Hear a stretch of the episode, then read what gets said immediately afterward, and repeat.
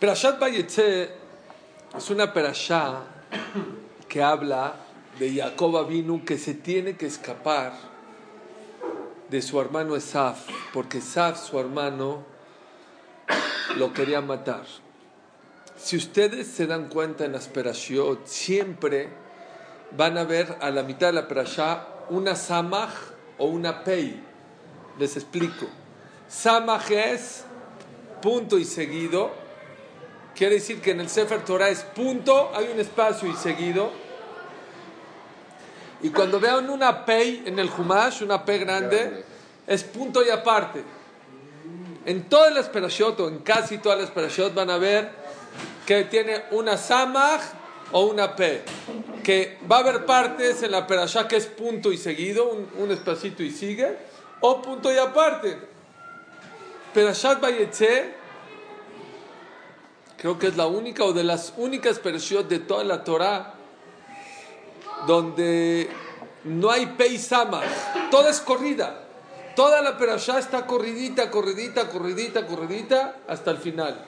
No hay un punto y aparte, no hay un punto y seguido.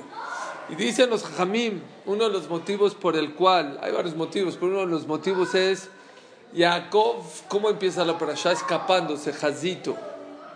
Se escapó porque su mamá le dijo, Esaf, tu hermano te quiere matar, escápate, pélate. Y se escapó y lo alcanzó Elifaz. Elifaz era el hijo de Esaf y era alumno de Jacob. Y le dijo, te voy a matar. Mi papá, tengo un dilema. Por un lado, mi papá me mandó a matarte. Por el otro lado es, tú eres mi maestro. ¿Cómo te voy a matar? Dijo, vamos a hacer una cosa. Dice la Gemara que el que se queda sin dinero, el que es pobre, Hashuf Kemet, Hashem lo considera como que está muerto. Una persona que de verdad no tiene, llévate todo mi dinero, todo mi dinero, y ya estás cumpliendo con las dos. No me estás matando físicamente, y por el otro lado me considero como una persona muerta. Y así hizo y se quedó Jacob sin un quinto. Le dejó todo su dinero a Esaf. Entonces empezó la presión muy fea. Tiene que dejar a su papá, tiene que dejar a su mamá. Se quedó sin dinero, sin un centavo. Y se fue rumbo a casarse sin dinero. Muy difícil. ¿Cómo acaba la prasha? ¿Por qué no regresó por dinero? Pues le daba miedo que lo iban a matar, ¿no? A una persona. ¿A quién? Si iba solo. No sé. Se fue, se fue, se fue. ¿Cómo acaba la prasha? ¿Saben cómo acaba la prasha? Se casó. Se hizo rico, millonario. Se lo quiso transear su suegro Labán. Dios no lo dejó que lo transee. Le cambiaban los barriguitos para acá, para acá. Dios le hizo milagros. Se casó con dos esposas. Tuvo a Rachel, a Lea. Tuvo esclavas que eran Zilpa, bueno, concu- concubinas, perdón, Zilpa y Bilha.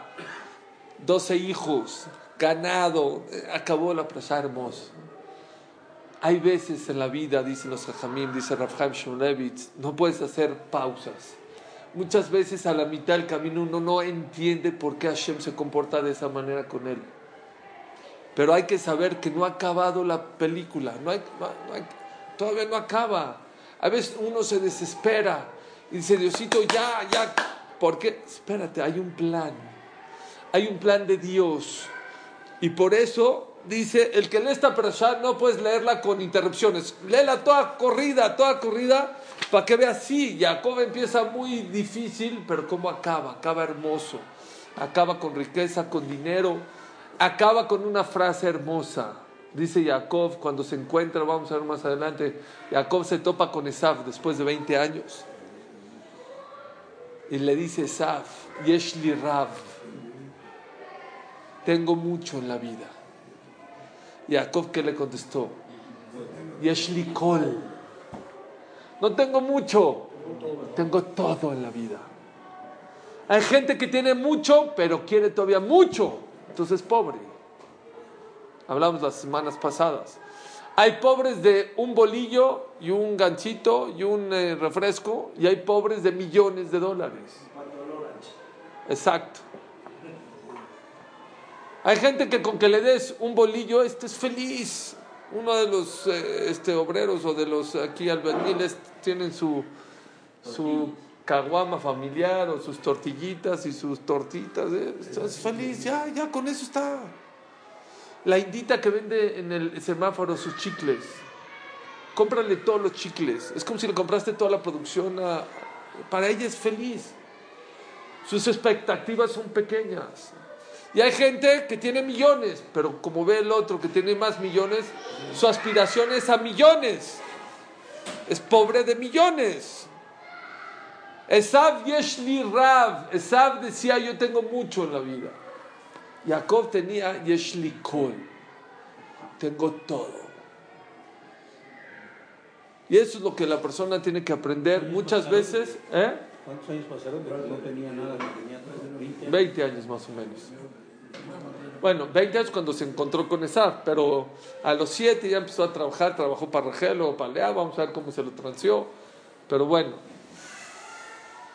Pero no, la verdad es que no de eso eh, quería hablar el día de hoy. El día de hoy quiero hablar de un tema muy importante. ¿Por qué Jacob, Jacob se tuvo que escapar de su casa? Por el odio de su hermano. Existe un concepto en el judaísmo que se llama sinat hinam, odio a tus hermanos. Mucha gente y mucha tinta ha sido derramada con el tema del antisemitismo, que los judíos somos odiados, que somos la minoría y por eso mucha gente nos ha odiado. Ya hemos sabido la historia de los pogroms y, los, y la Shoah y el holocausto y, y la Inquisición. Y sí es verdad, y es verdad. Hay algo más peligroso que eso. No cuando el odio viene de afuera, cuando el odio viene de adentro. Cuando nos odiamos unos a los otros. Cuando existen parejas que dejan de hablarse, hay veces una o dos o tres o cuatro semanas. O hay parejas que dejan de hablar, que nada más hablan con su pareja por lo necesario. Ese odio, créanme, es mucho más peligroso que el odio de la calle. ¿Por qué? Porque cuando el pueblo judío está unido, hay protección. No importa, no te preocupes. No importa lo que digan allá en la calle, lo que quieran hacerte en la calle. Mientras haya Ahdut, haya unión entre Clal Israel, hay protección en Clal Israel. Y desgraciadamente, cuando hay odio entre hermanos, como aquí Jacob y Esav, era un odio, un odio muy grande que le tenía.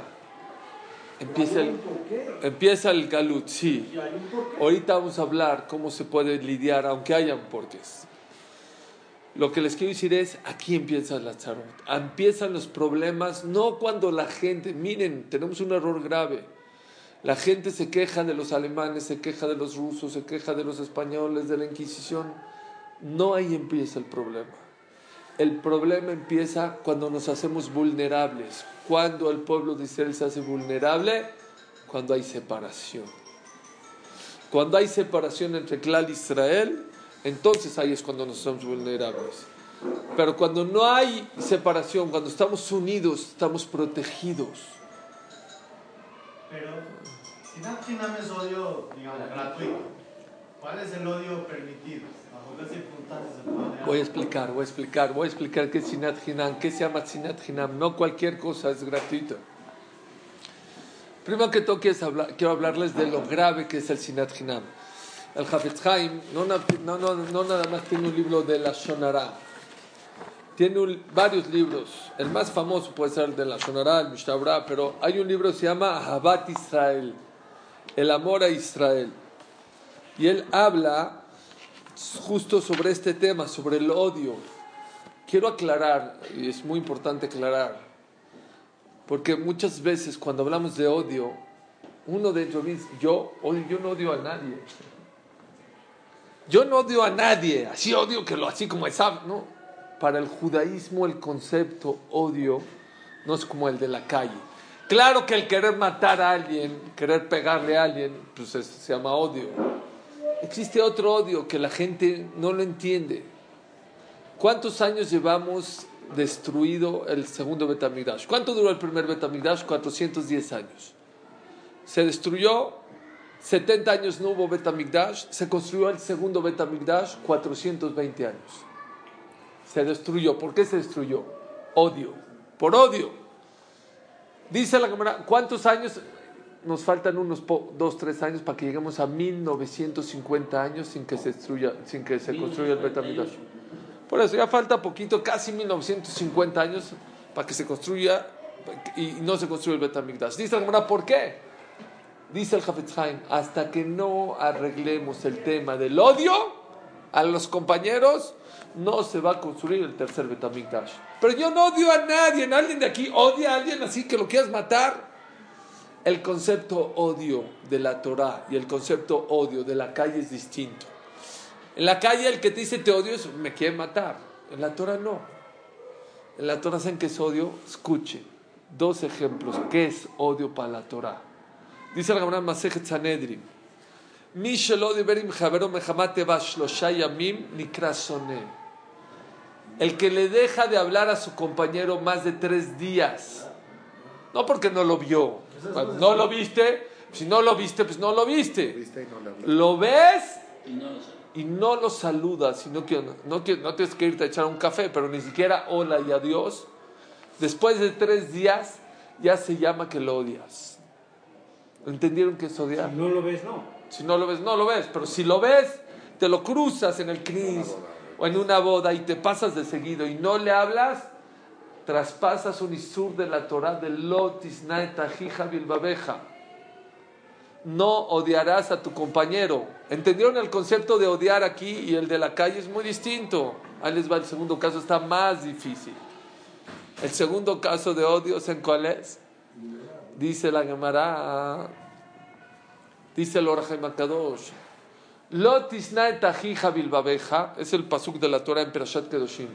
No odiarás a tu compañero en tu, en tu corazón. Ojiach tojiach et amiteja.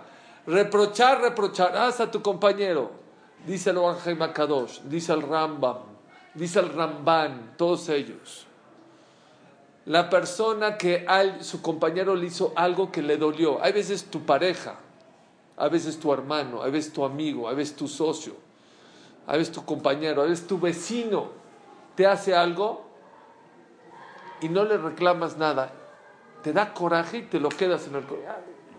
Te quedas callado y ya no le Te hablas. quedas callado y Ya no le dices, no, aunque le hables, aunque le hables, ya, ahorita si no, si no le hablas ya dijimos que traspasa, aunque le hables, pero te da coraje y lo tienes aquí y no le reclamas y te lo quedas en el corazón, traspasas un isur de la Torah de Lotis Naetahija Bilbabeja. Pero si te ofendió. Entonces tienes que Aclarar, decirle. hay que aclarar. Aclararlo más que Por eso, entonces. Claro, voy, ahí voy, ahí voy. Pero vean qué hermoso. Dice el Rambam, ¿por qué? Está raro, ¿no? Si no, se llama que lo odias, que lo odias a tu compañero. Dice el Rambam, ¿por qué? El Rambam dice, dice el Rambam así. Porque cuando alguien te hizo algo y te quedas callado y no lo reclamas, esa molestia se convierte en rencor. Pero cuando lo sacas, en árabe se dice fish albi.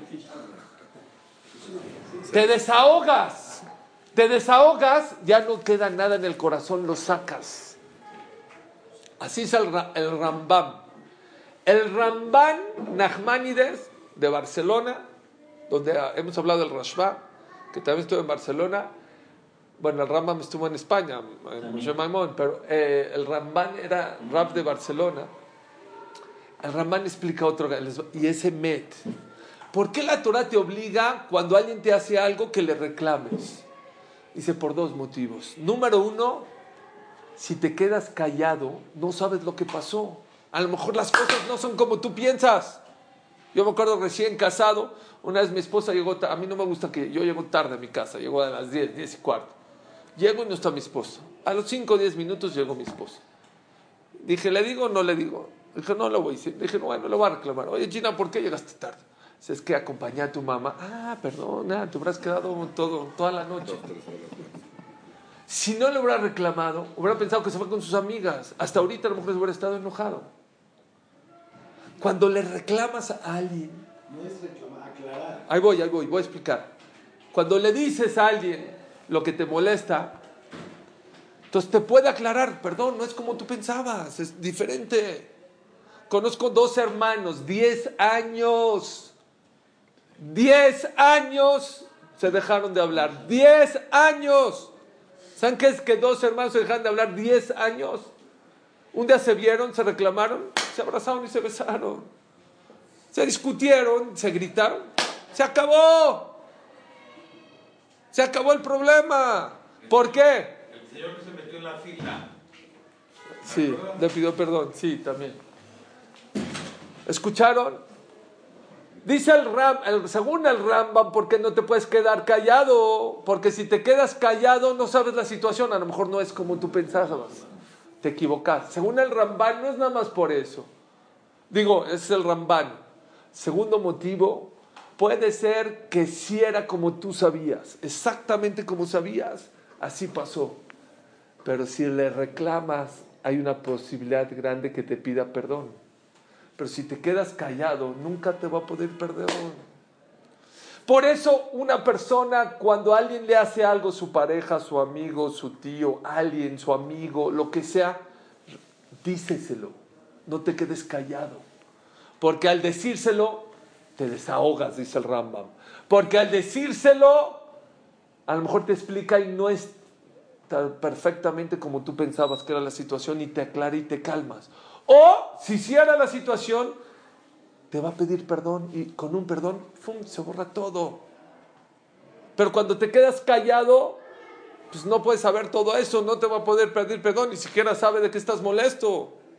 Y se convierte en odio, dice- dicen los, mefarshim. Nada más hay una regla, el pasuk no acaba ahí. Lotis na tajija bilbabeja, ojiach tojiach etamiteja velotis alafjet. Reclámale, no, no reclámale a tu compañero, pero hay una condición, no con coraje. Si tú estás y vas y le reclamas a una persona, a tu pareja, a tu amigo, y estás enojado, lo único que va a ser un pleito más grande y se va a hacer la cosa mucho peor. ¿Quieres aclarar las cosas? Dice la Torah, reclámale, pero cuando se te baje el coraje. Espérate. Hay gente que hay que parar, cuenta hasta 10 y ya se le baja. Hay gente que hasta la noche. Hay gente que es hasta mañana. Dicen que una vez un alumno de la yeshiva de Rabeliao Milupian hizo algo delicado en la yeshiva, algo feo, muy mal. Lo mandó a llamar Rabeliao a su oficina, entró a su oficina, ya le iba a decir, dijo, no, ven mañana. Al otro día fue, dijo, no, mañana. Al otro día fue, mañana. Así lo tenía, hasta después de dos semanas le dijo, mi rey, ¿por qué hiciste eso? ¿Por qué? ¿Por qué te portaste de esa manera? Ya le dijo, mira, jajam, es que hizo, es que, ok, no lo vuelvas a hacer, jam, gracias. ¿Le puedo- ¿Para qué me hizo venir do- dos semanas? Me hizo venir dos semanas. Dijo, yo tengo una regla, nunca puedo reclamar con coraje. Al principio pensé que ya estaba, no, dije, no, todavía te tengo coraje por lo que hiciste. Al otro día, al otro día, al otro día, cuando ya de verdad mi corazón se liberó de coraje, ahora sí te puedo educar y te, te puedo regañar. Este consejo que les acabo de dar es el mejor consejo de Shalom Bait que pueden escuchar en su vida. Yo lo escuché de Rabaya hace 20, 26 años. De Rabaya, es un especialista en Shalom Bait. Nunca te quedes con algo que tu pareja te hizo. Es prohibido por la Torah. Prohibido. No tonterías, pero algo que de verdad te entró al corazón, reclámaselo. No te lo quedes callado. ¿Por qué? Porque te vas a desahogar, dice el Rambam. ¿Por qué? Porque te lo va a aclarar. ¿Por qué? Porque aunque no te lo aclare y tú ya sabías cómo fue lo que pasó, te va a pedir perdón. Lo va a dejar. Pero hay un- lo va a dejar de hacer, pero una condición, una, no con coraje, porque con coraje lo único que vas a provocar es mucho más fuego. Pero para la Torah, odio, aprendimos algo nuevo ahora, señores. Odio no es nada más, te quiero matar, te odio, no. Odio para la Torah se considera aquella persona que deja de hablarle a su compañero tres días.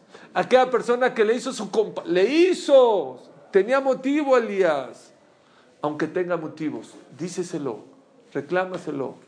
Uno me dijo, es que me robó, llévalo al Bedín. Eso sí, la Torah no es barco para eso. Ah, entonces que me ro- No, que no te robe, llévalo al Bedín, haz lo que tienes que hacer, reclámale, llévalo con un jajam. Ese es otro tema. Pero quedarte callado sin actuar, eso se convierte en rencor. La Torah dice más que eso. Loticón velotitor. La Torah no nada más no prohíbe no odiar. Lotitor. ¿Saben qué es no titor? No guardar rencor. Si una persona viene y te dice, oye, ¿me prestas tu coche? Le- ah, tú vas y le dices, oye, ¿me prestas el coche? No, la verdad es que yo mi coche no lo presto. Ah, no lo presto. Oye, pero es que lo necesito. Yo no presto tu coche. No me presto. Está bien. Después de dos semanas viene él a tu casa y dice, oye, ¿qué crees? No pasó mi coche la verificación y necesito que me prestes tu coche. Si se lo prestas, si no se lo prestas, es vengativo. Ah, tú no me lo prestaste, yo no te lo presto. Eso es venganza, eso, eso es pashut que no se puede. No se lo puede prestar. ¿Eh? A lo mejor no se No, sí puedes, puedes, puedes. Nada más tienes coraje. Si, se lo, pre- si no se lo prestas por vengativo, ya, est- este, ya estás mal. Y si le dices, Y si, y si, se- si se lo prestas, ten. Y nada más le dices, mira, yo no soy como tú, yo fui hace dos semanas, pero mira, yo no soy como tú. Es azur también, está prohibido. Loti, loti, come, lotitor. ¿Todo para qué? ¿Para llegar a qué? A no provocar un odio entre nosotros. La gente no sabe. Uno dice, bueno, bueno no me llevo, no me... ¿Por qué se estudió el Betamigdash? ¿Saben la historia todos? ¿Por es el Betamigdash? Una persona estaba peleado con Barkamsa. Así se llamaba. Y de repente, antes no habían invitaciones, emails, no había. Mandaban mensajeros a invitar. Y en vez de invitar a Barkamsa, se equivocó e invitó a Kamsa. Dijo, pues a lo mejor este señor ya se quiere contentar conmigo. Llegó a, a la fiesta y lo ve a la mitad del dueño y ¿qué haces acá? No, no, mira, no me avergüences. Yo te pago mi plato, pero no me... Vete de acá. No, mira, te pago lo de la mesa, pero por favor no me avergüences. Te pago la mitad de la boda, te pago, lárgate de acá y lo avergonzó delante de todos. Fue y acusó con los romanos y de ahí se desencadenó que... ¿Por qué no lo defendieron? Por eso, hay quien dice porque estaba enojado y como estaba enojado, entonces es peor. Cuando uno está enojado y lo quieres calmar, se pone, se prende más. Dijeron, deja que se calme, lo vamos a calmar. Y quien dice que se equivocaron, los jamim se quedaron callados. Hay quien opina. Lo que les quiero decir es que se desencadenó de un pleito de dos personas. Hasta ahorita, 1950 años casi hablando, seguimos sufriendo por la falta del Bet Amigdash, por el pleito de dos personas. La Gemara trae varios casos, la Gemara trae varios casos de cómo la persona, la repercusión de un pleito de dos personas pueden destruir ciudades enteras. Dos. Bienaventurada la persona que tiene miedo a la repercusión de sus actos. Pleitos en la casa, una persona no sabe cómo se puede llevar de corbata a los hijos. Los hijos, 90, vi- escuché de un rap muy hashub, 90% de, las- de, de los divorcios provocan hijos infelices, provocan inseguridad, provocan angustias, provocan muchas cosas. Uno dice, "Ah, me peleo. No, hay que aprender a tener tolerancia en esta vida. A saber manejar las cosas con la cabeza fría. Los problemas me enseñaron en Reikut una vez, un rap importante, dijo, los, los problemas se manejan con la cabeza, no con los sentimientos. La gente se equivoca. Y hay veces parejas se matan y se divorcian, no porque saben que no se deben divorciar, por orgullo, por el corazón, porque me diste, porque me dijiste. Yo le digo a las parejas, deja tu orgullo al lado. Actúa con inteligencia, piensa con la cabeza. ¿Qué tienes que hacer? ¿Qué es lo correcto? Acabo de- hace poco de atender a una persona. Me dijo, tienes razón, pero no puedo. ¿Cómo, ¿Cómo, cómo tienes razón, pero no, no puedes? La persona en la vida tiene que aprender a manejar los problemas no con los sentimientos. Los sentimientos, la persona que actúa con los sentimientos seguramente después se arrepiente en la vida. Tiene que ser inteligente. Saber que odio para la Torah no es te quiero matar.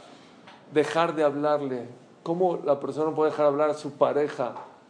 Una vez atendí un caso, ese ya tiene un poco de años, pero aquí, en esta mesa, en esta mesa están sentados, aquí. ¿Qué hay? Llevamos tres semanas sin hablar. ¿Qué? ¿Qué? ¿Cómo puedes tres minutos dejarle hablar a tu pareja? No tres semanas, tres minutos. Eso es odio. Para la Torah, tres días. Es odio. La odias a tu pareja. No odio. Para la Torah, eso se llama odio. Rabotai, dice el Jafetz Haim, ¿por qué es tan jamur el odio? ¿Por qué? Dice, por un lado, es difícil que una persona haga un pecado tan, tanto tiempo seguido. Uno come taref, por ejemplo. Bueno, duró el pecado el tiempo que comió el taref. ¿Cuánto dura? ¿40 minutos? ¿Una hora? Se acabó. Luego hasta la tarde o hasta la noche. Pero ya. Una persona que, no sé, mató, mató en el segundo. Está bien, mató. Harami, muy bien. La persona que odia, dice el Hafez Haim, cada segundo está traspasando un isur de la Torah de Lot, Tajija, Bilbabeja. Cada segundo. Cada segundo. No es, bueno, ahorita traspasó y se acabó. Cada segundo que la persona deja de comportarse como debe ser, traspasa un isur de la Torah. Pocos pecados existen en la Torah que uno pueda traspasarlos cada segundo. Eso es muy delicado. No nada más eso. Mientras más pasa el tiempo, más se esparce dentro del alma, dice, dice el Hafetz Haim. ¿Cómo Barminan, una persona lo alenu que tiene una enfermedad, cuál es una de las bases para curarlo? Si la agarras rápido, la, la gripa. Si agarras rápido Barminan la enfermedad, es mucho más fácil. Filo Barminan cáncer, yo he escuchado, lo alenu. Pero si lo agarran rápido, es mucho, en las probabilidades de cura es mucho altísimas. Si se tarda, ya es más difícil. Si lo mismo es en lo espiritual. Si tú dejas pasar, pasar, bueno, eh, ya llevo tres días, cuatro, seis, ocho, diez, doce, catorce, se va expandiendo, se está expandiendo. Dice. Cuando una persona ya deja pasar mucho tiempo con el odio, 24 horas al día, 365 días al año, es difícil que su neshama se cure. No dejes que se arraigue esa enfermedad dentro de tu alma. Por eso es tan delicado el pecado de odiar al compañero. Pero hay otro motivo, dice el Hafizhaim, por qué es tan delicado. Dice, ¿por qué? Porque el odio es la llave para muchos pecados. Si acabaré ahí, bueno, ya no se habla. El no hablar no acaba ahí. La mecha. Mahloket, eso provoca discusiones, la shonara, hablar mal del otro, regilut, chisme, onat devarim, albanat panim, empiezas a verlos. Es la llave para muchas cuando hay odio, cuando hay recelo dentro, cuando hay rencor dentro del corazón, hablas mal del otro, te peleas con el otro, discutes con el otro, avergüenzas al otro, hablas la shonara del otro. Es una llave para muchos pecados. ¿Qué pasó con los hijos de Jacob? Se odiaban, Yosef, sus hermanos, yo soy mejor, tú eres mejor. ¿Qué hizo Dios? ¿Qué nos hizo Dios? Ah, tú eres mejor, yo eres hoy mejor. ¿Qué hizo Dios? Todos de esclavos a Egipto. ¿Quién es mejor? Todos son iguales. 400 años tuvimos que pagar para demostrarle que nadie es mejor que el otro. Todos somos iguales. Si se dan cuenta, muchas veces en la Torah, a Klal Israel, como Hashem nos llama, Tzivot Hashem, el ejército de Hashem. En un ejército, ¿quién es más importante, el piloto de avión o el mecánico? Todos. O el cocinero. Todos son importantes. Nadie puede decir, el piloto, si no fuera por mí, entonces, ¿qué obrera? Sí, sí, y si el avión falla, ¿qué? Y si no tienes los huevos para comer, o, la fruta, o el desayuno, entonces todos son importantes. Dice el Hafez Haim, trae cuatro o cinco motivos por qué la gente odia a los demás. Les digo cuál es el resumen de la conclusión del Hafez Haim.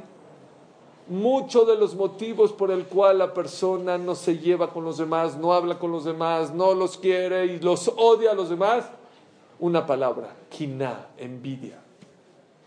Ahí empieza. Sí. La raíz de todo es la envidia. Porque envidias uno al otro. Y nos, nos damos cuenta que es una tontería envidiar al otro, porque esta vida no es una carrera, no es una competencia. Cada quien tiene su tafkid en la vida. Cada quien tiene a lo que vino a hacer algo en esta vida. Es como si agarrarías a Phelps, el nadador olímpico, y ponlo a jugar ju- fútbol americano. Ah, este es un fracasado. No, su, finalidad es nadar, no es irse al, al- al fútbol americano. Agarra a Messi a jugar fútbol americano. No, es un fracaso. Pon a este al quarterback de los Patriots, ¿cómo se llama?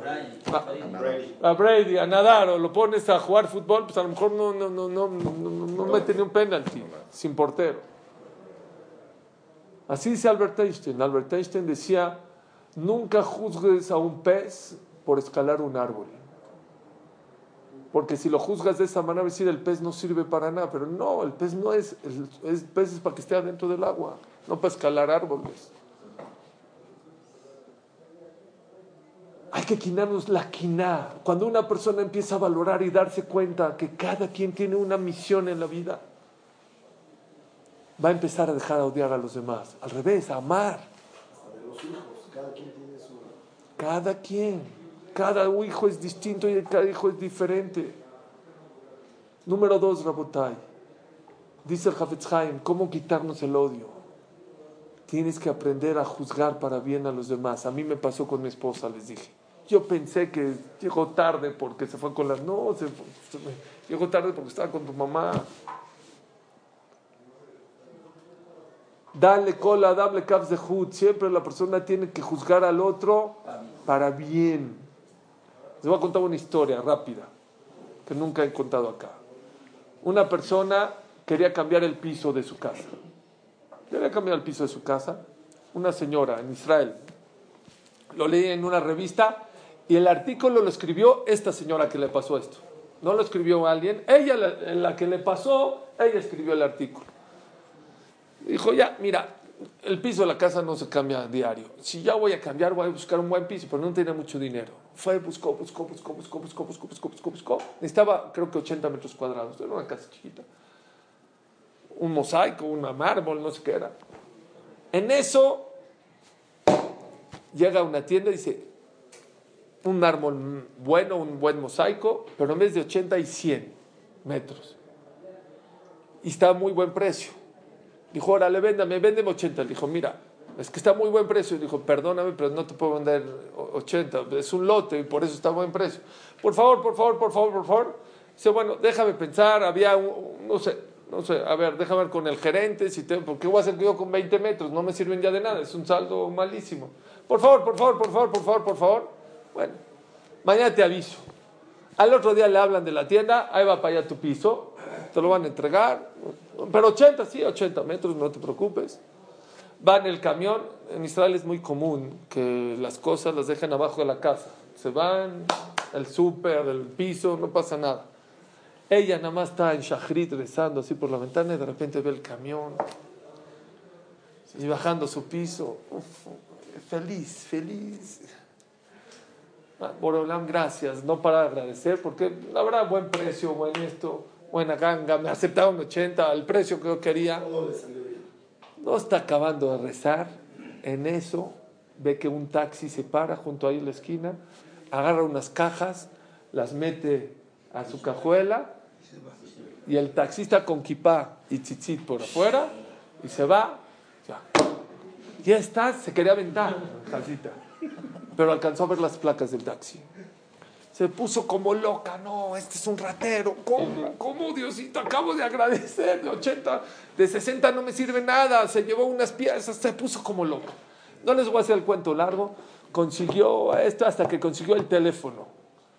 Era una persona Hazit, era una persona buena, pero le habla, contesta la esposa del taxista. Hola, ¿cómo está? Mira, es que necesito hablar con tu esposo. Mira, eh, no, perdón, no te puede contestar. ¿Pero por qué no me puede contestar? Está diciendo Arbit. Ah, el ratero, aparte de Arbit.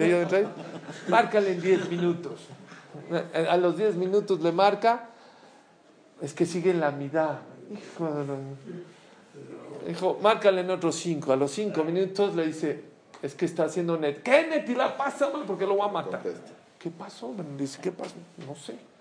Y le dice, bueno, ¿qué hay? Mira, no lo deja ni hablar, empieza a gritar, eres un ratero, a mí no me... ¿Qué? No sé qué estás hablando. Eres un ratero por lo que me hiciste.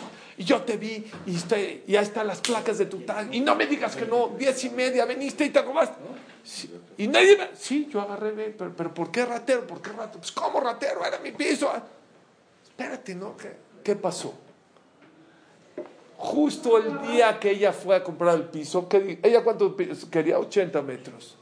Llegó este taxista y él necesitaba 20 metros o 15.